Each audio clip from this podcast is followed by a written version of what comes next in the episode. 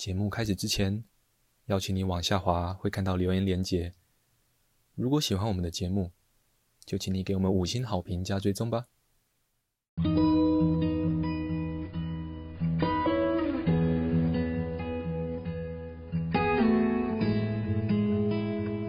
我们是华人正念检查中心，欢迎收听正念好给力。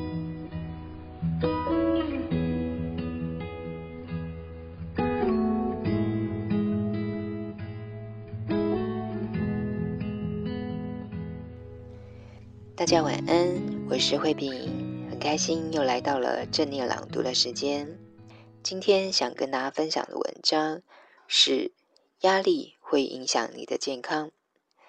这篇文章来自于卡巴金的《正念疗愈力》，译者是胡君梅。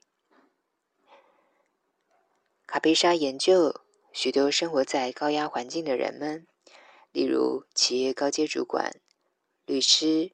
公车司机、电话公司职员等，他发现，即使处于相同的压力下，有些人就是比较健康。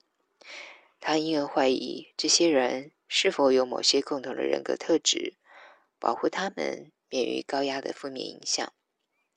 他发现一种独特的心理特质，足以区别谁容易生病，而谁能够维持健康，称此为心理耐受度。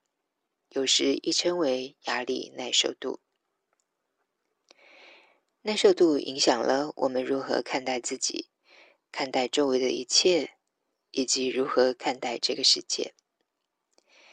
根据卡贝莎博士的研究，压力耐受度佳者有三项显著的心理特质：掌握、投入与挑战。掌握度高的人，深信自己可以影响周围环境，并使某些事情发生。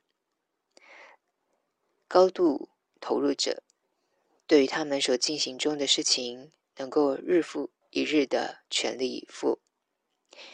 勇于面对挑战者，能中性持平的面对生活中的困难状况，认为至少这是某种改进的机会。也能将新处境或局势视为一种机会，而非威胁。卡贝莎博士强调，有很多的方法可以增加个人的压力耐受度。最好的就是问自己一些困难却重要的问题，例如：你的生活将通往何处？你如何的透过选择与改变来提升自己的能力？尤其是与掌握、投入和接受挑战有关的能力，这些问题可以让你对自己的生活有更深沉的理解。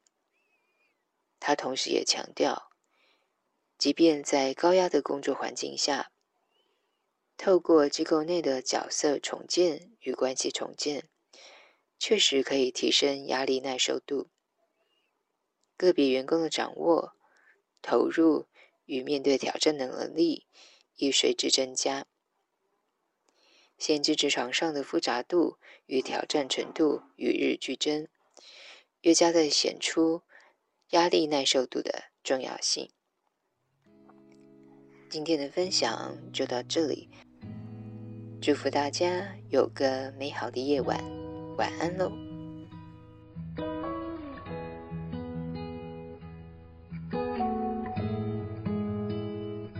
谢谢你的收听。如果喜欢我们的节目，欢迎你留言加上分享。你的回馈是我们推广正念的力量来源。